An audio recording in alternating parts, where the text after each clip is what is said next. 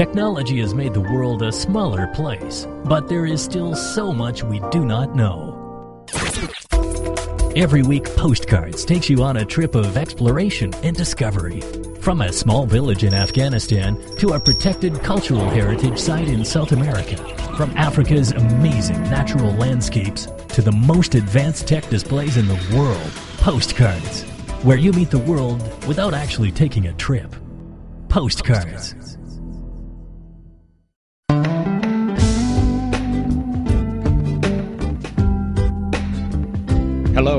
welcome to Postcards, a show which takes you across borders without actually leaving home.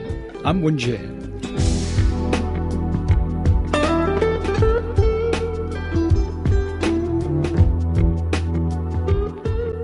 Want to capture that special moment with friends? Do so carefully is the advice from authorities in India. As the number of Indians using smartphones and taking selfies increases, the number of deaths while taking them is also on the rise because people are choosing more and more precarious positions from which to snap a shareable pic. Here's Shane Bigham with this postcard from India. The selfie is the most popular type of picture for 18 to 24 year olds, according to a poll by data services provider Priceonomics. Look at any tourist site or entertainment venue, and you'll find someone with their arm outstretched, a mobile phone in hand, ready with a quirky pose. Sometimes the pursuit for the most epic self portrait can have dire consequences.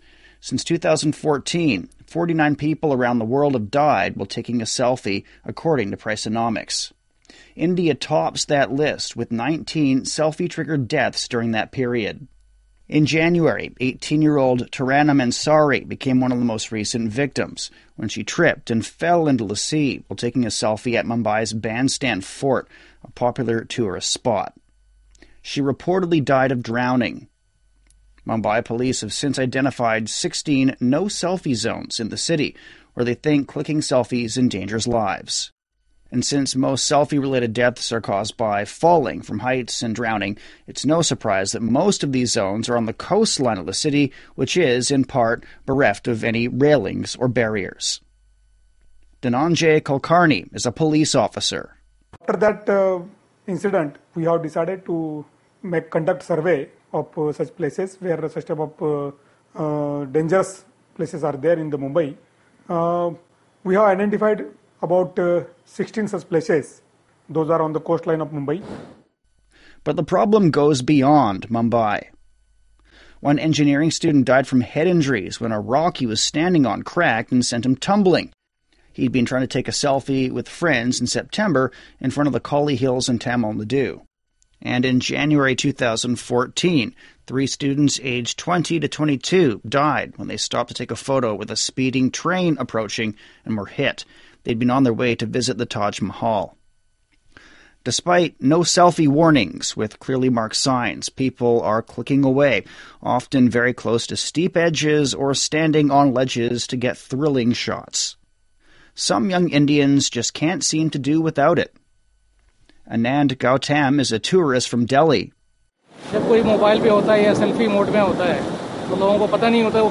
When people are using the mobile or are on selfie mode, they're unaware of the surroundings, so they don't know what's below them a drain or a cliff or the sea. They don't realize this at all. Murtuza Ringwala is a student from Mumbai.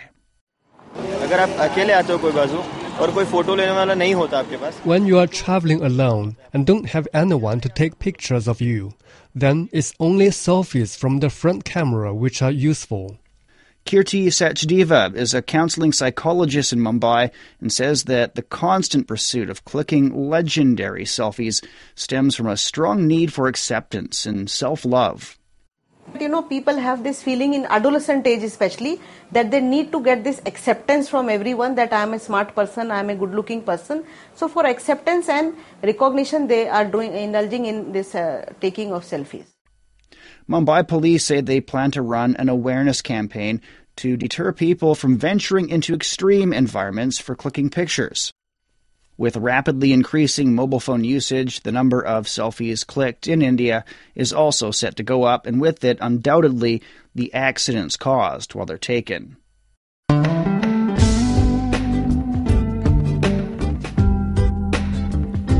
You're listening to Postcards a weekly program on events and life stories taking place in different parts of the world.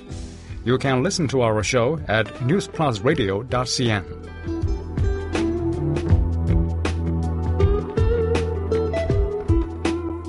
Scientists are waiting to hear whether they will be given permission to create genetically modified embryos in laboratory conditions for the first time ever in the UK. Researchers want to use new technology to alter genes to reduce miscarriages and infertility. Here's Spencer Music with this postcard from the UK.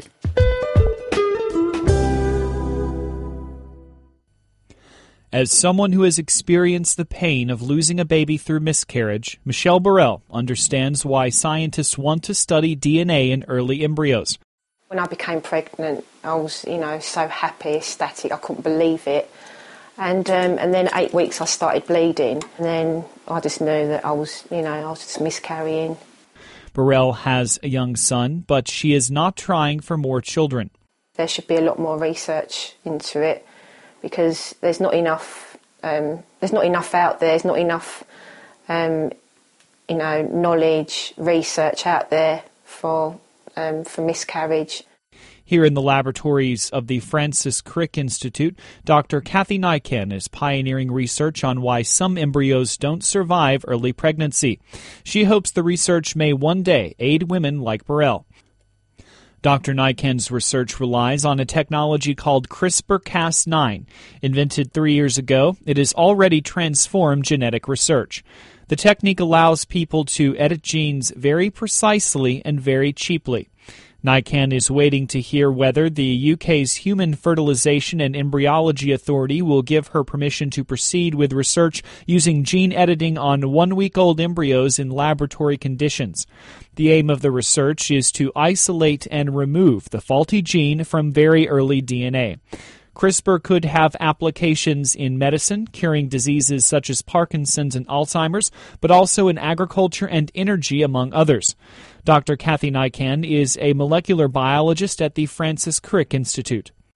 We don't know the critical um, genes that are fundamentally important for the development um, within this seven day window.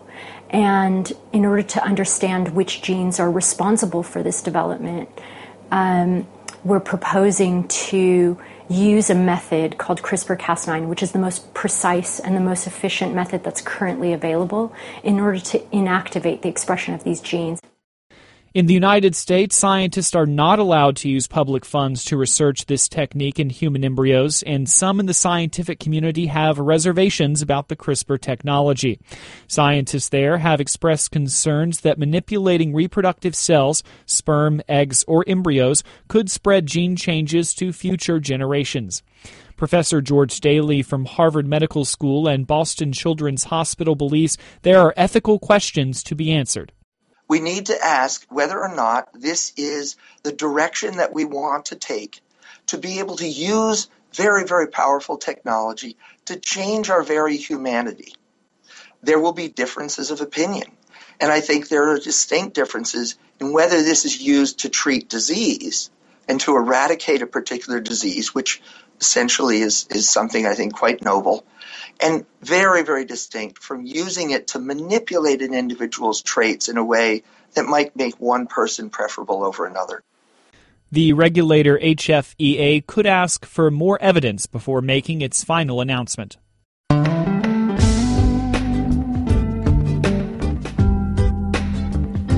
You're listening to Postcards, a weekly program on events and life stories taking place in different parts of the world. You can listen to our show at newsplusradio.cn.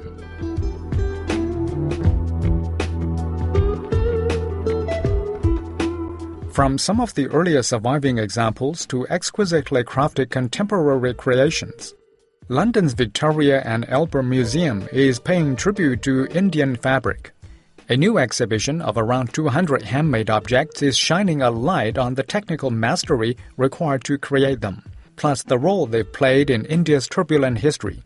Here's Michael Butterworth with this postcard from the UK.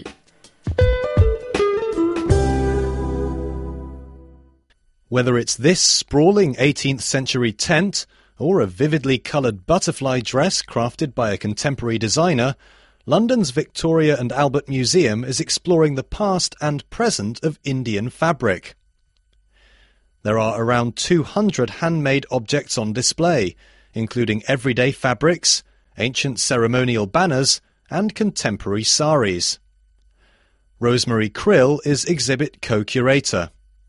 Well, the Fabric of India exhibition is really the first time that anyone's attempted to tell the whole story of Indian textiles from the earliest times to the present day. And we go into not only the raw materials that go into Indian textiles, the dyes, the fabrics, how you make Indian textiles, how you decorate them, but also how they're used. On display is what's thought to be some of the earliest surviving examples of Indian textiles. This 2,000 year old woolen fragment wasn't found in India, but in China's Xinjiang province, situated on the southern Silk Road with links to North India. It dates to between the 1st and 3rd century, a striking example of the rich history and wide reach of India's textile trade.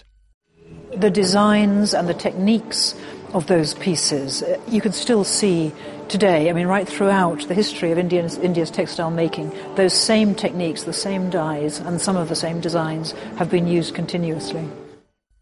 By far the most striking artifact in the exhibit is this enormous tent used by Tipu Sultan, the ruler of the Kingdom of Mysore during the 18th century. Boasting an area of over 58 square metres, the tent features designs of printed chintz rulers in India would have used these very elaborate tents with beautiful, especially the inside would be beautifully decorated, often in these floral designs, so that there was a sort of sense of being, being outside in a garden. And these would be taken with the ruler when they were out on campaign or when they were out for the day, just enjoying themselves, when they were out on a hunt. So they were basically sort of alternative uh, palaces. This vast wall hanging from rural Gujarat was actually discovered on the streets of New York during the 1990s and is being displayed for the very first time.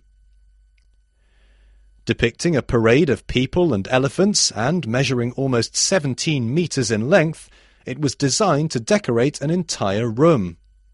It was actually discovered, discarded on the street in New York and discovered by somebody called Jerome Burns, who rescued it, recognized its, its significance, took it home, way too big for him to do anything with. So on his next visit to London in the early 1990s, he came to the V&A, showed me a picture of it, said, would you be interested in this?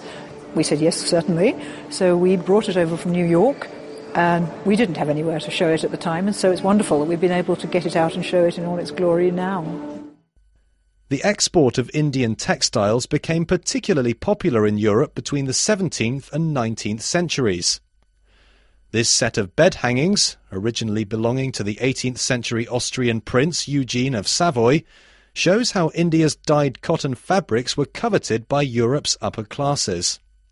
Prince Eugene was evidently very, very keen on fabrics and amassed a great many uh, foreign, including Indian, fabrics with which he decorated his palaces. And so in the summer especially, these lovely, colourful cottons would be used not just on the beds, but also all around the walls. So you'd be surrounded by these beautiful floral and exotic uh, cotton fabrics. But it's not just global trade. Fabric also played an important role in the development of Indian nationhood and identity. Homemade textiles became a symbol of resistance to British rule when, in the 1930s, Mahatma Gandhi told Indian people to reject foreign goods and instead spin and weave their own fabric by hand. It resulted in this cloth, known as khadi, all of Gandhi's followers wore this wonderful hand spun and hand woven white material, which became symbolic of the move to, to independence. And the spinning wheel was even enshrined on the first flag of um, India's independence. Tracing right up to the present day, the exhibit also includes examples from India's thriving fashion industry. They show how contemporary designers are using traditional techniques in new and innovative ways. And while much of what was previously produced was exported abroad, there's now a receptive Indian market for upmarket fashions. David Abraham is a Delhi based fashion and textile designer. We have the consumer now. We have a very large middle class that's buying, and you need that. You know, I think 20 or 30 years ago, that market wasn't as strong. There was a market for very, very traditional things, but there wasn't a market for a contemporary uh, design vocabulary, and that's happened now. While the exhibit explores the many facets of Indian fabric, its relationship with India as a whole is impossible to deny. It's not just about fabric as in textile, it's about fabric as in part of what goes into what makes the nation.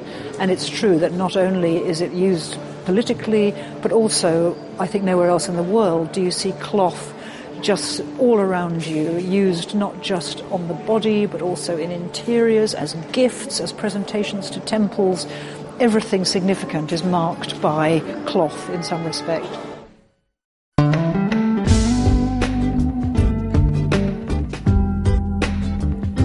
You're listening to Postcards, a weekly program on events and life stories taking place in different parts of the world.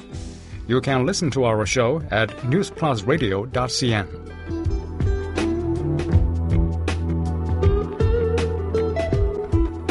The hearing world is still catching up to the idea of deaf business owners.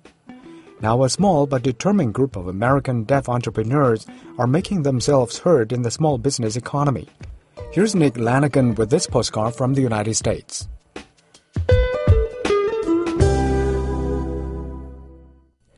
Mozzeria in San Francisco may look like many other pizzerias, but it's what you don't hear that may surprise you. Virtually every staff member is deaf. Owners Russ and Melody Stein, who are also deaf, opened their San Francisco restaurant in 2011. The business is thriving because customers love the food. But the Steins have faced lingering stereotypes and prejudice and have had access to fewer resources than hearing entrepreneurs have. Here's the English translation of what Stein says with sign language. Some people think that um, it's going to be really complicated to have a conversation with our, server, our servers, but really it's not. Just imagine yourself in another country, for example. Um, how do you communicate? You know, you use gestures, you point. Uh, it's just the same here. It works the same. Customers, most of whom can hear, seem happy to write their questions about items on the menu. Some seem awkward when they first come in, but they soon relax and enjoy their meals. Many deaf business owners have dealt with prejudice, including hearing people believing that the best careers for deaf people are teaching or counseling other deaf people. Mara Ladines, who owns By Mara, a clothing manufacturer and store in New York, wanted a career in fashion design.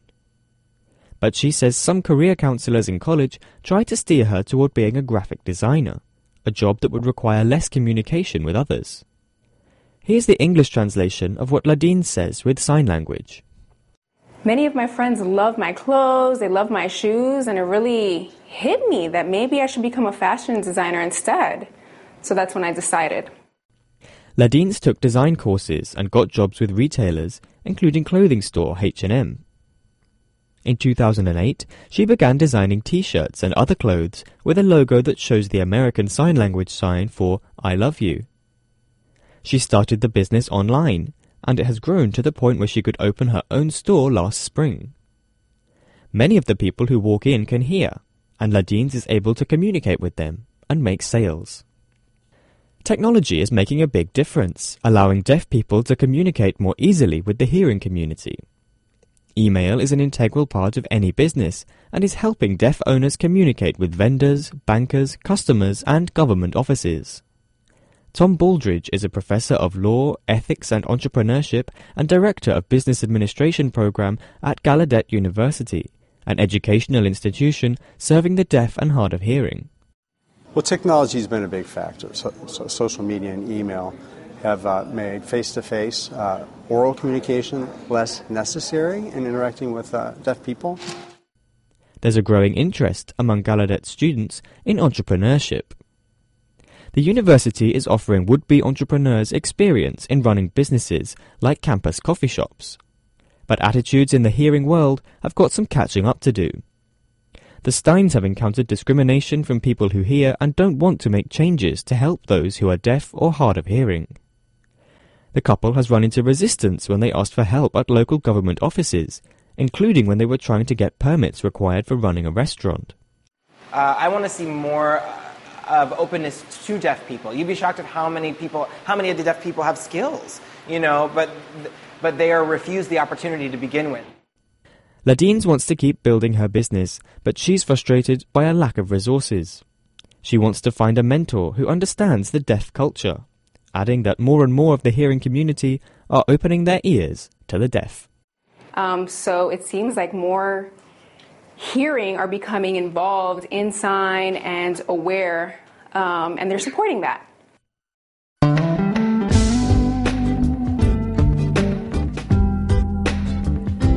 You're listening to Postcards, a weekly program on events and life stories taking place in different parts of the world. You can listen to our show at newsplusradio.cn.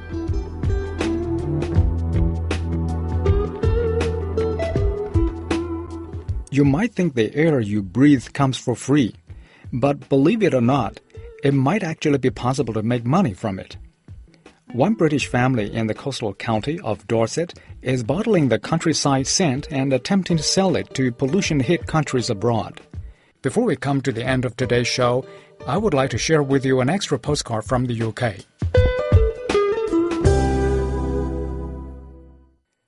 Deep in the Dorset countryside, Melanie and Francesca de Watts are preparing for a bit of farming with a difference. Today, they're harvesting air, which is then bottled and sold for 80 British pounds a jar, mainly to people in pollution hit countries. So fresh and bracing, it's absolutely beautiful. And it's got no pollutants in it at all. It's fresh, it's good for you, and it's freely available. This is lovely. Somebody's in for a treat with this pure air. Melanie and Francesca claim this isn't regular high street air. It's actually designer oxygen collected in beauty spots up and down the UK. There are choices of air sourced from British counties, including Yorkshire, Dorset, and Somerset. Some of the wind might pick up different notes of grass, or near the sea, it would pick up some saltiness in it as well. Some might claim paying 80 British pounds for what's essentially an empty jar is ridiculous. But Melanie says they're selling a proper product. No, it's not a rip-off because it's a genuine product. We'd never ship a jar that was just filled in, in the kitchen or the garage at home. But experts say one jar of seemingly fresh air will make little impact in comparison to the amount of air people breathe on a daily basis. Dr. Andrew Thorley is from the National Heart and Lung Institute. If you think over the course of a whole day, somebody will be taking in the equivalent of around 20,000 of these jars. So a single jar of English air probably isn't going to have any effect. The family says the venture is also an attempt to raise awareness that millions of people around the world don't have access to clean air.